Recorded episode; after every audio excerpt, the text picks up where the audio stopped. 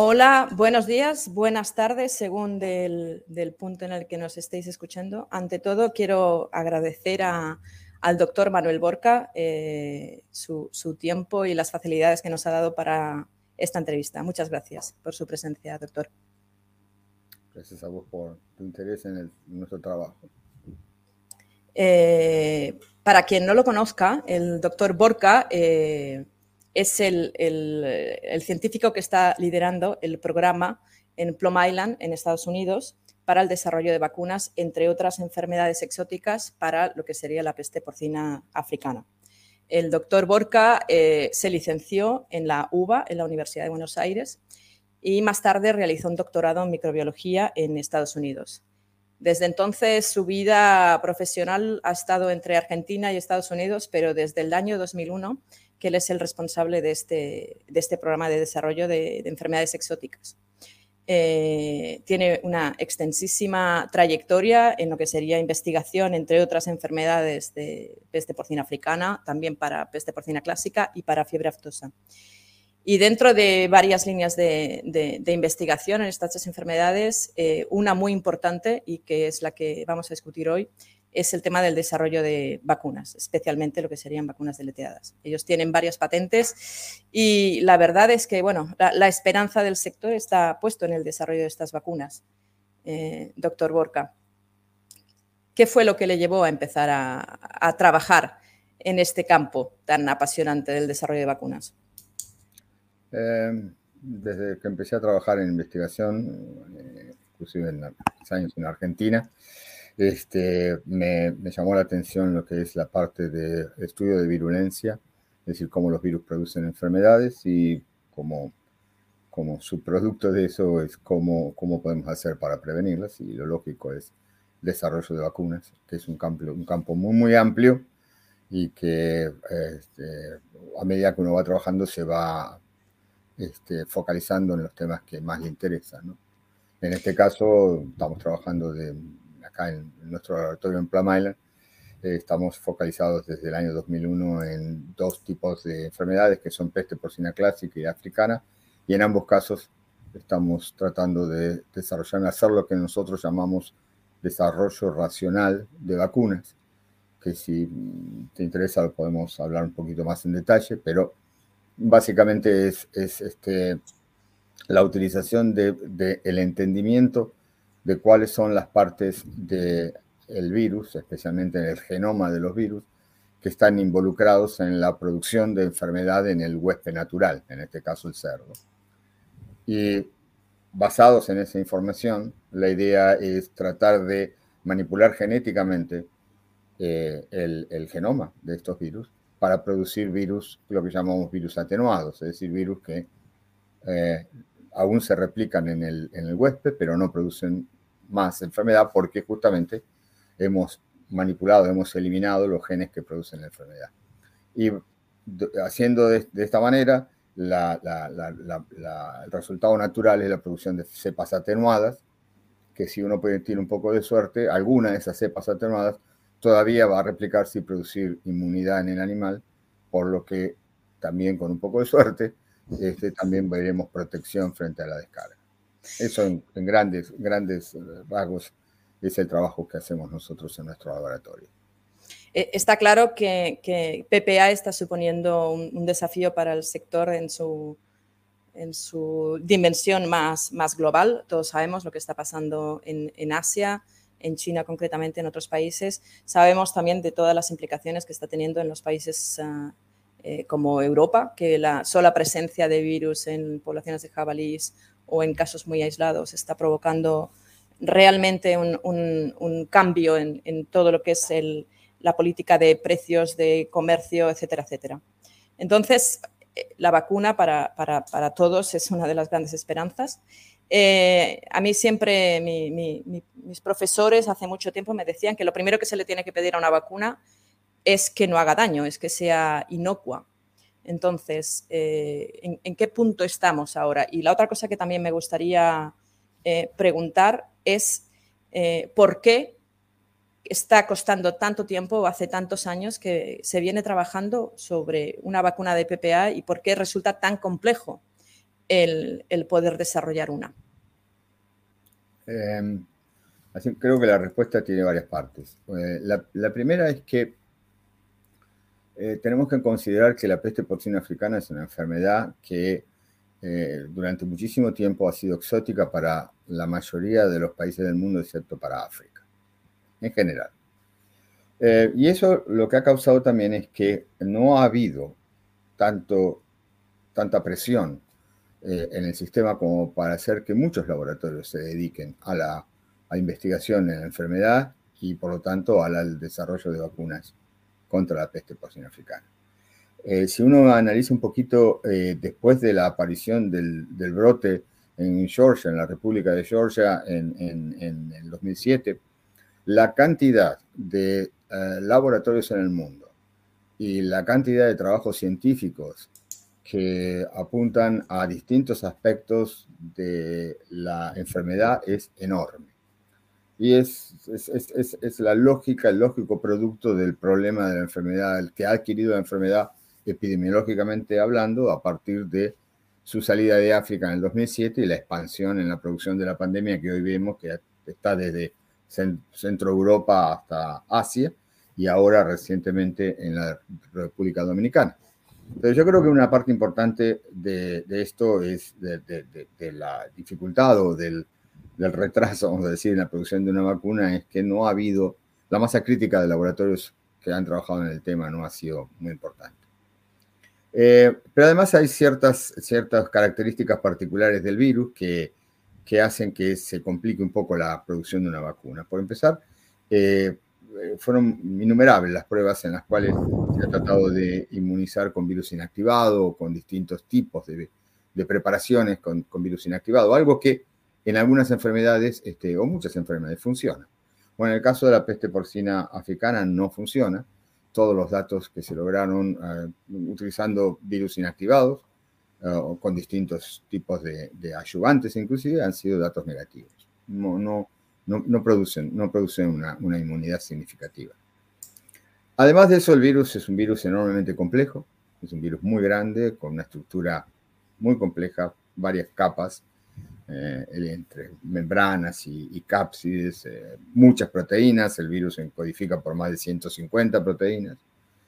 Nos llevó mucho tiempo eh, y todavía no lo tenemos muy claro eh, saber cuáles son las proteínas del virus que producen inmunidad y por lo tanto son importantes en la producción de una vacuna a subunidad, por ejemplo. Recién estamos eh, viendo los primeros trabajos donde hay algunos datos significativos en cuanto a la inducción de protección y no para todas las cepas en las cuales las mismas proteínas se prueban como, como, como, como posibilidad de una vacuna. Por lo tanto, eh, yo creo que todas estas causas juntas han hecho que este, eh, eh, hemos, hemos tardado en desarrollar vacunas contra sea, contra peste porcina africana. Y lo que vemos hoy, es que las únicas vacunas que tienen una cierta, em, que, que, abren una puerta con cierta esperanza son aquellas vacunas atenuadas. Es decir, a vacunas que el virus aún se replica y por lo tanto produce una respuesta inmune. Eso también es, hay una gama enorme de formas de producir estas vacunas, este, y, desde las iniciales que fueron utilizando cepas de virus que fueron aisladas, cepas naturalmente atenuadas que se aíslan en el campo, hasta lo que nosotros eh, hemos trabajado desde 1990 hasta aquí en nuestro laboratorio en Plum que es como dije anteriormente, eh, la modificación genética del virus tratando de eliminar aquellas proteínas que producen o genes que producen virulencia. Em, y el camino entonces ha sido largo y yo creo que va a seguir siendo un poquito largo. Eh, recién estamos teniendo a este punto algunas cepas vacunales que se están comportando, por lo menos a nivel experimental, ah, satisfactoriamente. Mm, y, creo yo que, que, en este momento estamos eh, ante, un, ante en, la situación, en una situación en la cual tenemos ciertas cepas vacunales que son prometedoras y que, bueno, va a haber que terminar de evaluarlas de la manera correcta en, en, cuanto a poder estar segura de que van a poder ser utilizadas, eh, como vos decís, con confianza en cuanto a que no tengan virulencia residual, que es el principal problema de las vacunas atenuadas y que es principalmente en el caso de African Swine Fever algo muy importante.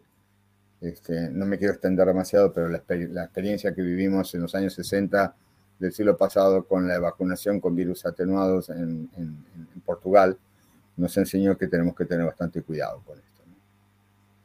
Eh, cuando hablas de distintas cepas, ¿cuántas, cuántas patentes o cuántas cepas eh, estáis manejando vosotros ahora en el laboratorio de Plum Island? Nosotros eh, hemos publicado cuatro cepas virales que han sido publicadas, han sido patentadas y están siendo licenciadas a diferentes compañías que están llevando a cabo sus, sus, pruebas internas y las evaluaciones de, estas distintas cepas. Eh, y ah, en una en particular, que es la última que hemos patentado, que es la, la última que hemos este, publicado y patentado, y, que es la basada en la deleción de un gen que se llama I17, perdón, I177L. Este, es una, una, vacuna que en particular estamos eh, desarrollando en colaboración con una empresa en, Vietnam, Naveco, y que eh, últimamente hemos publicado un papel sobre los datos que hemos obtenido en nuestro trabajo en colaboración. Eh, ¿Nos podrías hacer un, breve resumen de cuáles serían estas pruebas de seguridad que se le exigen a una vacuna? Entiendo que una, una vacuna eh, frente a una enfermedad de declaración obligatoria debe tener una, serie de medidas claras respecto a lo que serían las pruebas de seguridad que tiene que pasar antes de, poder ser eh, autorizada.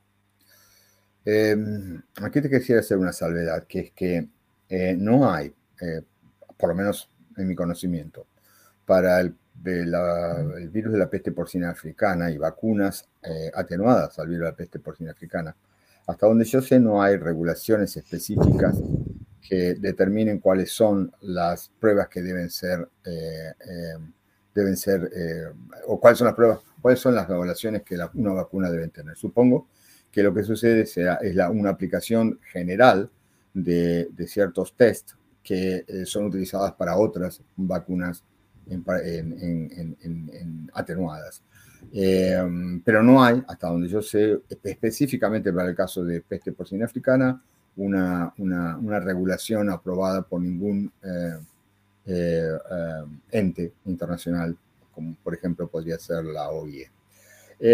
nosotros, en el caso de nuestras vacunas, en el caso particular de la, de la vacuna esta que estamos hablando, la por lesión del gen 177 y 177L, hemos desarrollado, eh, hemos, hemos inoculado entre nuestro trabajo en Plamain y el trabajo con nuestros colaboradores en, en, Vietnam, hemos inoculado más de 100 animales utilizando distintas dosis, utilizando distintas rutas.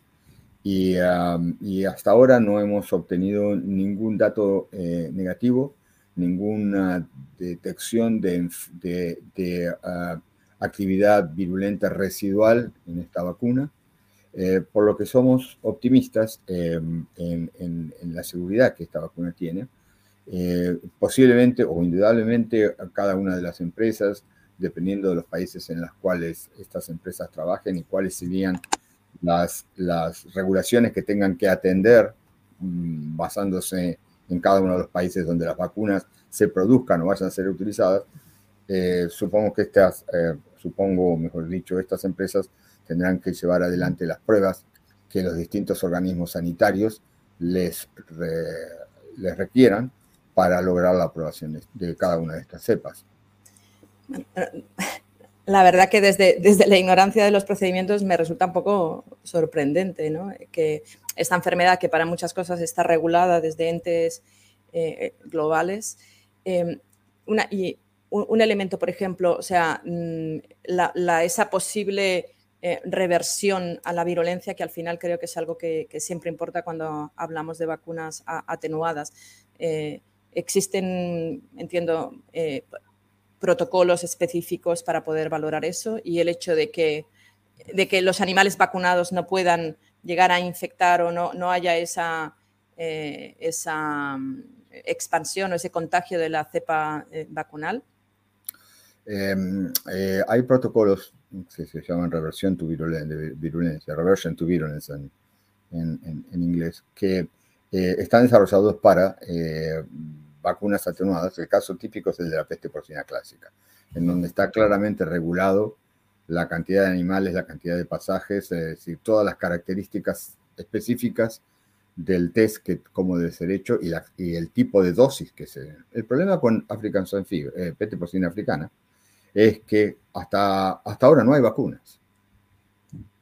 Por lo tanto, como no hay vacunas, tampoco hay una regulación específica para la, para, eh, específica para African Swine Y que esto es un tema que a mí me parece que es muy importante y que eh, así como tampoco es, muy difícil en este momento poder comparar vacunas de distintos laboratorios porque no hay un, un, protocolo establecido de cuáles son los parámetros que una vacuna en peste porcina africana debe aprobar para poder ser considerada segura o, y eficaz este, esto está un poco en este momento porque como no hay vacuna y no hubo una regulación para estas vacunas que no existen todavía, este, es uno de los temas que creo que es importante poder determinar. Con respecto a la reversión de estas vacunas, nosotros en, nuestra, en nuestro laboratorio no hemos observado reversión a virulencia de nuestras vacunas, basando en los experimentos que hemos realizado y que eh, están siendo publicados. Seguramente va a haber que hacer experimentos más detallados o quizás poniendo más presión al sistema y es, es algo que sí que cada una de las, de las, de las ah, empresas que quieran eh, establecer o poder usar comercialmente estas vacunas seguramente son datos que van a tener que aportar en su dossier en la, para la aprobación de, de, de sus vacunas. No, no, sé si se puede establecer un paralelismo pero, por ejemplo, una de las cosas que se comentaba o yo he escuchado en distintos foros, el hecho de que estas nuevas cepas atenuadas que están surgiendo de manera natural en China, por la, eh, entonces comentaban de la, cantidad de animales infectados, la cantidad de cerdos que existen en China, había generado que ese proceso de, de llegar a cepas naturalmente atenuadas se hubiera producido de una forma muchísimo más rápida. No sé si, si el, virus de la PPA en general tiene una tendencia, eh, como podía ser el virus PIRS, a, mutar de una forma bastante significativa o tiene una tendencia más estable? Eh, yo creo que es muy difícil determinar eh, y darte, yo poder darte a vos científicamente una respuesta que cuánto, cuál es la presión de selección que debe soportar el virus para producir cepas atenuadas a partir de cepas de campo virulento. Lo que sí es claro, que la historia lo ha demostrado, que sí, el virus, eh, una vez que está en el campo, evoluciona y empiezan a aparecer variantes atenuadas o, no, por lo menos menos virulentas que las que originalmente se encuentra. Eso sucedió en la península ibérica, eh, y ha sucedido recientemente en algunos aislados en Centro Europa y, hasta donde está publicado también ha sucedido con algunos aislados en, China. Eh, creo que es parte de la, del, de la evolución normal del virus en el campo y, creo que de vuelta todos estos ejemplos demuestran que sí, que es, es, es, es un, un, un, es, un, mecanismo eh, normal en la evolución genética del virus eh, una vez que está en el, en el, en el campo. ¿no? Entonces, como me decían mis, profesores, primero seguridad, luego eficacia. Exacto, exacto. En la, esta parte de eficacia, eh, ¿qué, nos puede comentar sobre este aislado, este deleteado 177?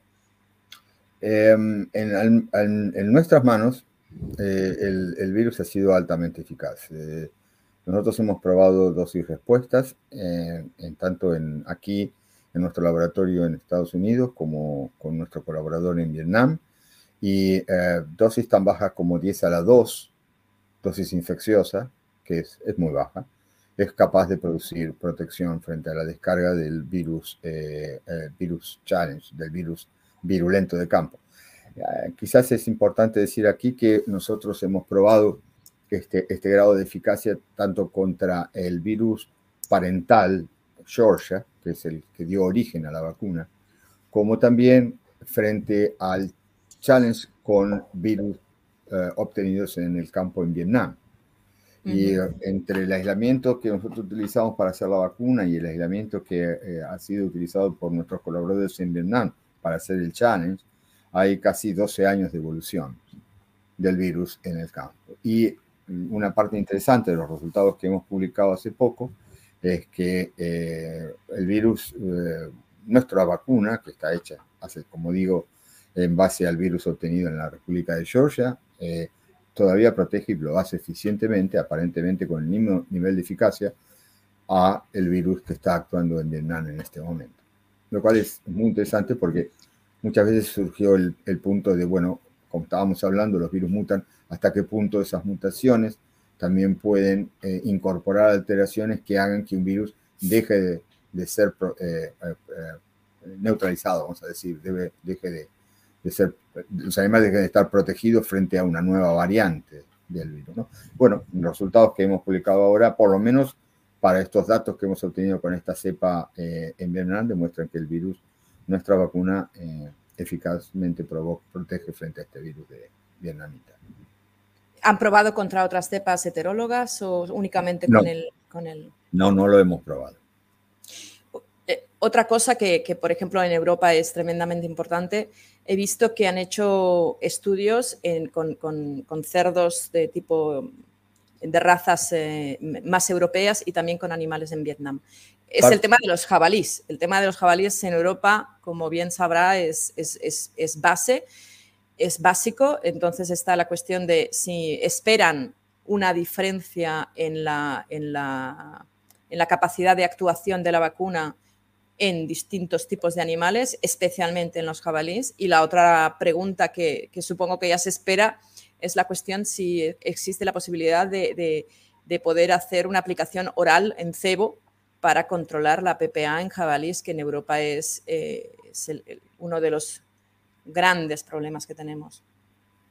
Bueno, em, nosotros no hemos desarrollado todavía ninguna, eh, ninguna ningún, eh, experimento tratando de utilizar jabalíes o cerdos salvajes eh, para probar nuestra vacuna. Lo que sí eh, eh, ha aparecido es en esta última publicación que hemos hecho, hemos utilizado cerdos de un linaje genéticamente diferente al europeo, hemos utilizado cerdos vietnamitas y, ah, ah, no hemos visto ninguna diferencia en la eficacia de la vacuna frente al challenge con el virus vietnamita, tanto en cerdos genéticamente, de, origen genéticamente europeo o aquellos de, de origen vietnamita. Pero repito, no tenemos datos de eficacia de la vacuna en jabalíes. En cuanto a la administración oral de la vacuna, nosotros hemos publicado también hace poco eh, con esta cepa, la eh, I-177L, eh, experimentos en los cuales hemos administrado en cerdos domésticos, en Plum a nivel experimental em, la vacuna por vía oronasal. Y lo que hemos observado es que eh, es factible. Los animales que reciben la vacuna por esta, vía desarrollan una respuesta inmune muy similar a aquellos que la reciben por la vía parenteral. Y la eficacia de la, de la vacuna por, por, esta vía, por la vía oronasal, fue eh, similar, casi completamente igual a la obtenida por la vía parenteral. Eso nos abre la puerta, la esperanza de que quizás es, factible y eh, utilizar esta vacuna por la vía oral. Nosotros tenemos planeado experimentos, próximos experimentos en los cuales vamos a utilizar cebos, bait, eh, para administrar la vacuna exclusivamente por vía oral y tenemos esperanza que basado en estos resultados preliminares vamos a poder obtener una protección, eh, una eficacia similar a la que hemos obtenido por vía parenteral. Pero todavía son, esos son experimentos que están planeados y que los vamos a tratar de realizar eh, en la primera parte del año que viene. me imagino que también esto implicará otro tipo de cosas como, como eh, el, hecho de que los, no sé cómo se gestionan los bytes, pero me imagino que la vacuna puede, debe poder permanecer durante más tiempo activa en, para poder distribuirla según qué zonas. Entonces, entiendo que hay unas implicaciones para poder generar que van más allá del hecho de que de forma oral sea, sea funcione, ¿no? Sea eficaz. Indudablemente eso va a ser parte necesaria de la implementación de una vacuna por vía oral. Exacto. Si necesitas jabalíes, nosotros en Barcelona tenemos muchísimos por la ciudad. Te podemos mandar cargamentos y cargamentos que nos, sobran. La, otra cuestión que creo que, todo el mundo tiene en mente es, es, la cuestión de poder diferenciar los animales vacunados de los animales infectados, ¿no? el, DIVA, el hecho de, generar eh, esa diferencia y que luego además con técnicas, digamos, baratas y asequibles, eh, seamos capaces de, de, poderlos distinguir, porque hay veces que, igual sí que podemos generar esa diferencia, pero luego a la hora de verla reflejada en las analíticas no es tan fácil. ¿En qué punto estáis vosotros en, em, nosotros estamos trabajando en, el desarrollo de vacunas, vacunas atenuadas marcados con DIVA. El problema, eh, eh, nosotros hace, hace un tiempo que estamos trabajando en esto. El problema que, que uno tiene es que para desarrollar una vacuna DIVA eh, en, un, virus como el, African, el peste porcina africana, lo que uno tiene que hacer es sacar, deletear un gen que produzca una proteína altamente inmunogénica, que va a ser la que sirva como marcador DIVA para diferenciar en la respuesta inmune de animales que reciben la vacuna con respecto a la respuesta inmune de los animales que están infectados con el virus de campo. Eh, y eso implica, eh, primero todo, eh, hacer algo que al principio de, esta conversación lo mencioné, es que no, no, no sabemos muy bien cuáles son las, las, proteínas que son más inmunogénicas en, en, el peste porcina africana. Sabemos algunas. Desgraciadamente, algunas de las que son más inmunogénicas no pueden ser eliminadas del virus porque son esenciales. El virus las necesita para replicar. Eh, y entonces, lo que nosotros hemos hecho es invertir una buena cantidad de trabajo en tratar de determinar cuáles proteínas son altamente inmunogénicas, pero que al mismo tiempo no sean esenciales para el crecimiento del virus. Y eso que es relativamente fácil decirlo, es difícil hacerlo, porque esto implica que una vez que uno estudia cuáles son esas proteínas, después tiene que empezar a tratar de eliminar cada una de esas proteínas en el contexto de los virus vacunales que uno ya tiene de, eh, eh, desarrollado. Y el problema que hemos encontrado varias veces, es que la sumatoria de, lesiones de genes en el mismo virus, en un mismo virus, tiene un efecto deleterio. Es decir, si yo tengo una vacuna, cualquiera, y que está creada por la delesión de un gen en particular que tenía que ver con el proceso de virulencia, por eso el virus es atenuado, pero ahora tengo que deletear otro gen porque quiero hacer un marcador DIVA, en muchos de los casos que vemos es esa delesión adicional altera la replicación del virus en el animal y la vacuna deja de ser eficaz. Entonces, eh, por eso digo que es fácil decirlo y es difícil hacerlo, porque es un proceso bastante largo en el cual uno primero de vuelta tiene que identificar cuáles son las proteínas inmunogénicas y después empezar el trabajo de deletear esas proteínas inmunogénicas para ver si, deleteándola todavía, la vacuna es eficaz en el animal. Y nosotros tenemos algunos candidatos que hemos desarrollado y que estamos activamente probándolos en este momento.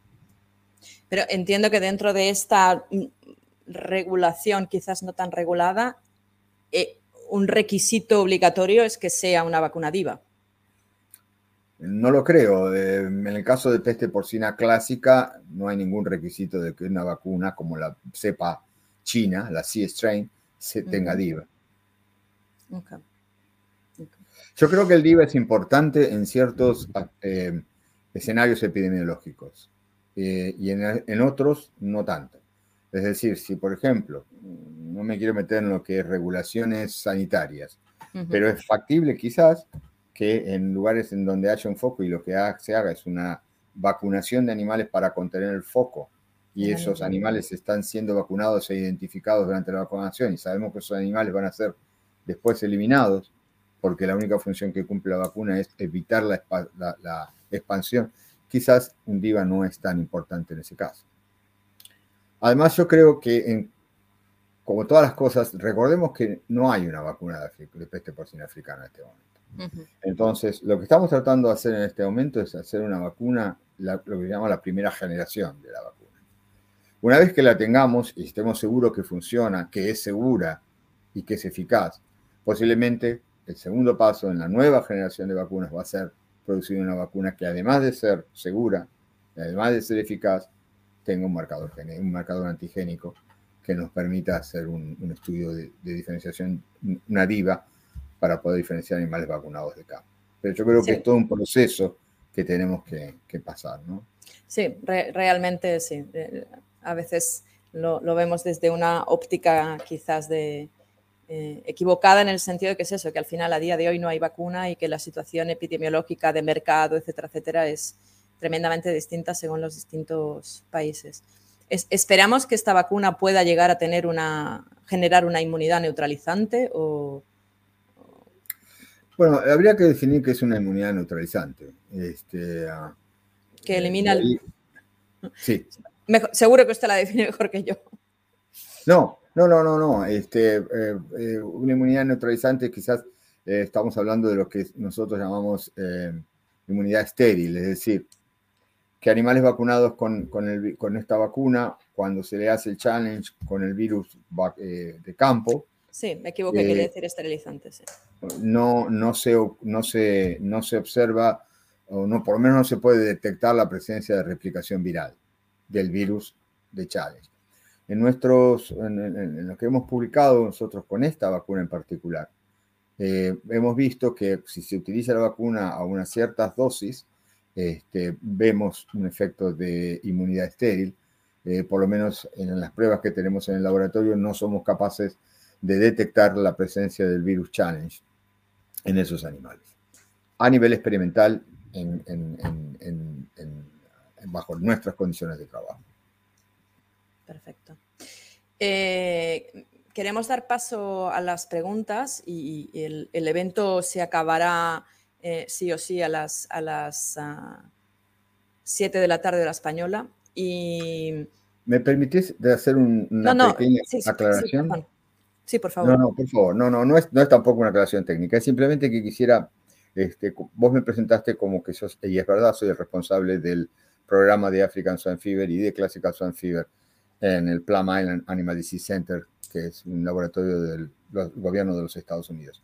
Yo lo que quisiera aclarar es que en realidad el grupo que está trabajando en la enfermedad está compuesto por dos subgrupos que trabajan en una forma completamente coordinada y funcionalmente es un solo grupo. Pero lo quisiera dejar en claro, uno de los grupos es, los dirijo, lo dirijo yo y el otro grupo lo está dirigiendo un compañero de trabajo que es um, un senior scientist aquí en Plum Island que eh, su nombre es... Eh, eh, el apellido es Gladio, es eh, Douglas Gladio, ah, y con él es el que estamos llevando adelante todo el trabajo del desarrollo de toda esta vacuna. Lo quería mencionar para que, para que bueno, quede claro eso. Y eh, adelante entonces con las... Perfecto.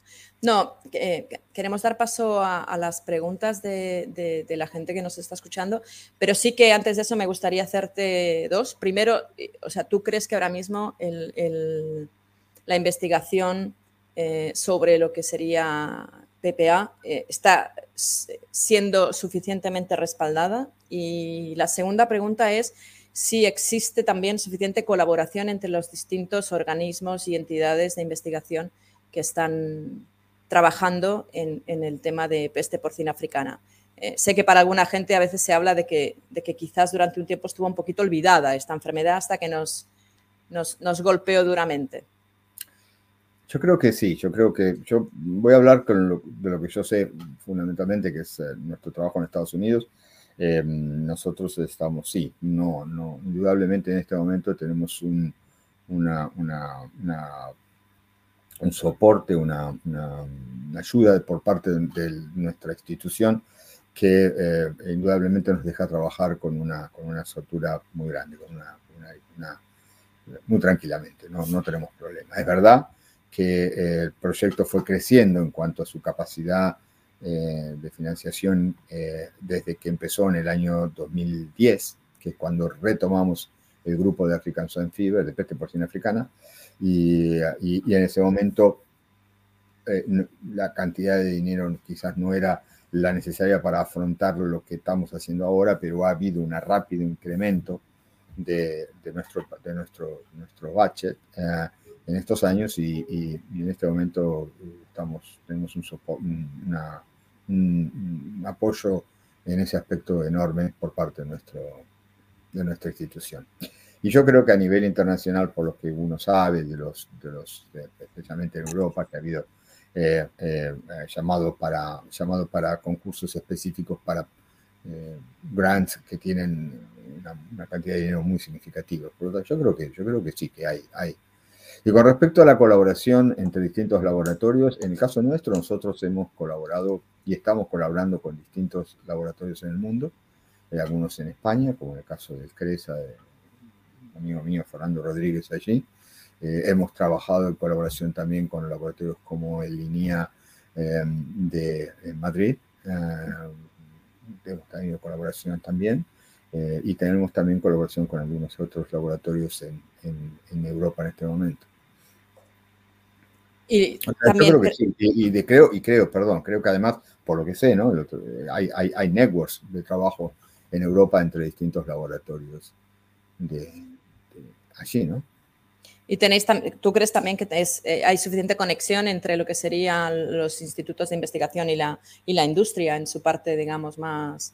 más ah, nosotros sí lo tenemos, nosotros sí lo tenemos. Nosotros, dos de nuestras vacunas están en este momento eh, siendo desarrolladas eh, con dos empresas, una con la otra no puedo comentarla por las características del, contrato de colaboración este, y en nuestro caso sí, estamos teniendo un contacto eh, colaborativo muy, muy cercano con estas, con estas compañías. Perfecto. Pues con esto, eh, por favor, si la audiencia nos quiere hacer alguna pregunta, el doctor estará encantado en, aportar un poquito más de, luz sobre este tema. Yo creo que ahora mismo, el, eh, bueno, en, en España, en muchos de los países, perdón, ahí llega la primera pregunta. Esta es, es una pregunta obvia. ¿Para cuándo está prevista a nivel comercial la vacuna?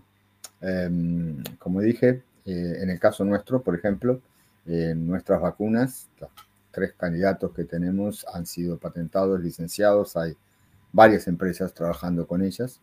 Este, y cuando esto, sí, sí, la evaluación de estas vacunas es positivo y va a depender de cuándo estas empresas presenten sus resultados a los distintos entes regulatorios ah, y dependerá de los entes regulatorios de cuán, cuán rápido o aprueben o no estas esta vacunas. Es algo que está completamente fuera de, mi, de nuestro alcance ¿no? como investigadores.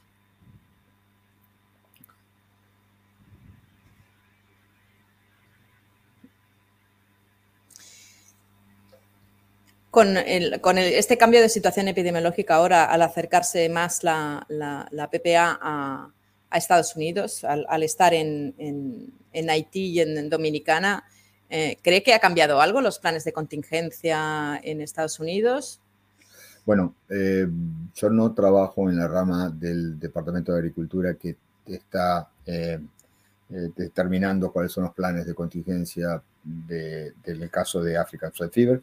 Sé, por supuesto, que están activamente eh, trabajando y preparándose, eh, trabajando en Estados Unidos y en países periféricos ah, para tratar de detectar la presencia de la expansión del foco que hoy tenemos en, en la española. ¿no?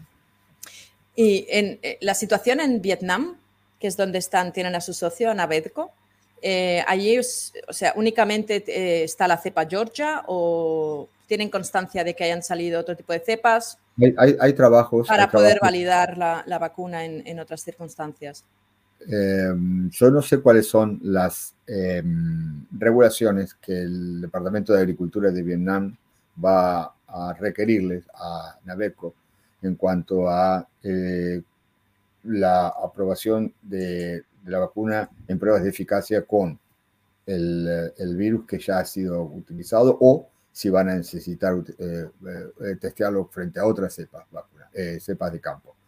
Em, hasta donde yo sé, los trabajos científicos que se ocupan de la aparición de distintas variantes del virus no, aparecen, no parecen que soporten la idea de que hay una variación antigénica demasiado manifiesta entre las cepas de, de, campo en Vietnam. ¿Y han hecho algún estudio sobre, por ejemplo, mm, potenciales pautas vacunales o edad o la posibilidad de poderlo utilizar en, por ejemplo, en hembras preñadas? ¿O estamos ya adelantándonos un poco a lo que sería la utilización? Nos, estamos adelantando un poco. Yo creo que eh, el, foco de lo que se está haciendo es más o menos, está representado en los, en los que está, ha sido publicado. Estamos trabajando sobre un grupo eh, determinado de, de, animales que van en un cierto peso, que van entre, entre 40 y 100 pounds, o sea, 20 a, 50 kilos. Este, y evidentemente va a haber que expandir estos datos, me imagino yo, este, a algunos otros grupos específicos como animales más jóvenes o quizás hembras preñadas. Lo que sí también es verdad que como cualquier eh, vacuna, eh, va a existir especificaciones en las cuales se determinen cuál es el grupo de animales que puede o no puede ser vacunado. me imagino que va a haber que entonces eh, desarrollar eh, o, estudiar el efecto de la vacuna en distintos tipos de, animales, me refiero fundamentalmente a, edad y peso, pero al mismo tiempo eh, estimo yo que las, las vacunas van a tener una determinación, por lo menos en un primer momento de quiénes pueden vacunarse y quiénes no. Es algo bastante normal en, vaccinología, ¿no? Lo vemos, lo vemos, lo vemos, miremos lo que está pasando con, con el COVID, ¿right? Sí, me, imagino, bueno, dentro de lo que es este, este estudio eh, para validar las vacunas, eh, esto ya es una curiosidad mía personal, ¿se desarrollan en paralelo las pruebas de seguridad y eficacia o primero las de seguridad y luego las de eficacia? Eh, yo creo que se están desarrollando en paralelo. Pero de vuelta, eso es una parte que mm, la mayoría de las empresas que están trabajando con esto eh, lo están haciendo por su cuenta y atendiendo los requerimientos de cada uno de los países en los cuales las vacunas van a ser utilizadas. Jesús Horacio Lara Puente nos pregunta si cree que el ciclo de la PPA dentro de la garrapata eh, en, América es algo que se debería tener en cuenta? Eh, ciertamente sí. Yo no soy un especialista en lo que es el ciclo selvático de esta enfermedad, en el cual incluye, por supuesto, la garrapata. Lo que sí sabemos es que eh, la enfermedad ha sido mantenida por, por años en, áreas endémicas en las cuales la garrapata no existía. Por lo tanto, el mantenimiento de la enfermedad en un área no es absolutamente, no es no depende exclusivamente de la presencia de la, de la, garrapata como, un factor esencial en el mantenimiento del, ciclo, del ciclo epidemiológico. En, Europa, sobre todo en el contexto de los jabalíes, se hablaba mucho de la, del problema que genera la, permanencia del virus en los cadáveres durante muchísimo tiempo en, invierno, en los humedales, o sea, es, algo que evidentemente es muy difícil. el virus es bastante resistente por los, los, estudios que han sido publicados, y lo es. Sí, sí. Eh, completa la, la, pregunta nuestro, nuestro colega eh, Jesús Horacio Lara Puente y dice que si sabe de alguna especie de, de garrapata en, en América que pueda replicar y diseminar el virus de la PPA. La respuesta es simple, no, no lo sé. Es un área que yo no manejo. ¿Está al tanto de cómo está la situación? Yo la verdad lo desconozco en Estados Unidos respecto a lo que sería la población de, jabalíes y cerdos salvajes. Hasta donde sé existen, pero no tengo datos ni de distribución ni de cantidad. Perfecto. Pues no sé si tenemos ninguna pregunta más si tenemos alguna pregunta más. Si no, lo que nos queda es agradecerle al doctor Borca. no sé si tenía algún mensaje de, cierre para darnos esperanza en este desarrollo de la vacuna, que la verdad que yo creo que todo el sector en su conjunto está tremendamente preocupado por esta enfermedad. Creo que es una espada de, Damocles para, para muchísimos países y es algo en los que evidentemente todos como industria tenemos que trabajar cada uno desde su posición y, responsabilidad, con bioseguridad, con investigación, con desarrollo de vacunas. Entonces, si quiere dar algún mensaje, doctor Borja. No, simplemente que, bueno, estamos, en, yo, creo que, que eh, hay optimismo hay varios laboratorios, no solamente nosotros, hay varios laboratorios que están trabajando en el desarrollo de, este tipo de vacunas y creo que debemos ser optimistas que ah, seguramente en un futuro no muy lejano es, factible que alguna de estas vacunas estén, puedan ser utilizadas comercialmente. Perfecto. Pues muchísimas gracias. La charla quedará colgada en el canal de, YouTube para la gente que pueda, que quiera y, le interese algún dato en concreto. Y solamente retirar mis agradecimientos, doctor Borca. Muchas gracias, y gracias a todos los que nos han escuchado. No, gracias a usted, de vuelta, por su interés en el trabajo que estamos haciendo. Gracias.